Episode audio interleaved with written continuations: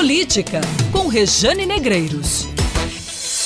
A Covid-19 tem nos ensinado muita coisa e escancarado outras tantas. Investimento pouco em saúde pública, por exemplo. Dados de 2018, divulgados pelo Conselho Federal de Medicina, mostravam já naquela época um investimento muito tímido em saúde pública, de apenas 2,94% do PIB, quando deveria chegar a 10%, levando em conta União, estados e municípios e isso se reflete na estrutura da saúde pública em todo o país, trazendo aqui a situação para Paraíba. Dos 223 municípios do estado, apenas 63 têm hospitais, e de acordo com o Ministério da Saúde, apenas 10 tem unidades de terapia intensiva, tem UTIs. Cajazeiras, Campina Grande, Guarabira, João Pessoa, né, é claro. Mamanguape, Massaranduba, Patos, Piancó, Pombal e Santa Rita. Percebe que eu não falei cabedelo? Pois é. Os três leitos abertos recentemente no município, que sofreu derrota na justiça, não pôde reabrir as atividades não essenciais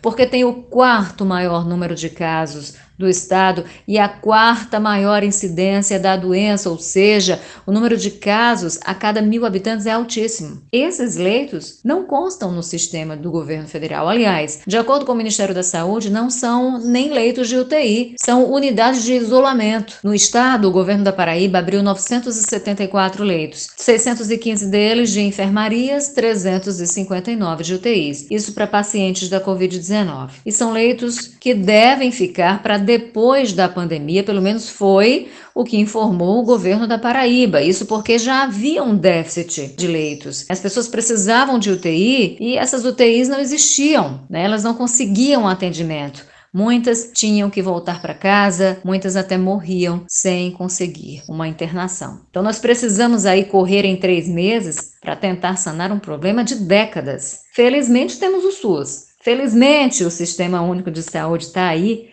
apesar dos ataques reiterados a esse sistema, ataques que tiram dele os investimentos que são como óleo dentro de uma engrenagem. Sem isso, trava, para, quebra. A Covid mostra que a valorização do sistema público de saúde é urgente, é essencial para que a gente tenha um projeto político inclusivo, capaz de atender as comunidades que mais precisam. Não dá para continuar com essa política de morte que aí está. E o teto dos gastos, a PEC do teto dos gastos, aprovada no governo Temer e em vigor desde 2017, é um pouco disso, se não um muito disso. Quando se deixa de investir em saúde, o que fica é uma seletividade atividade desumana em função da austeridade fiscal, como se investir em saúde fosse irresponsabilidade. Não, não é e tem que ser prioridade, deveria ser prioridade em um país sério. A Covid escancarou que os pobres já sabem: estrutura precária, falta de vagas, de UTIs, demora no atendimento e uma omissão que já não pode mais ser tolerada. Não mais, né? A pandemia nos pegou de calça curta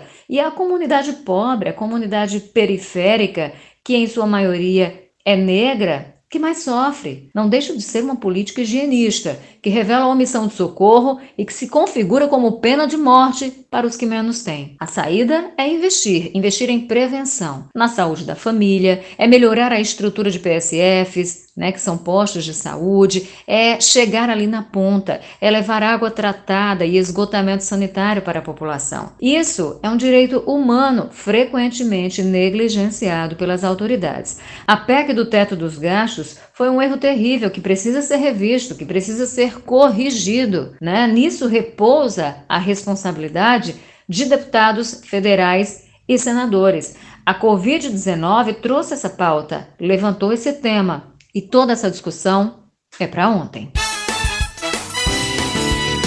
Política com Rejane Negreiros.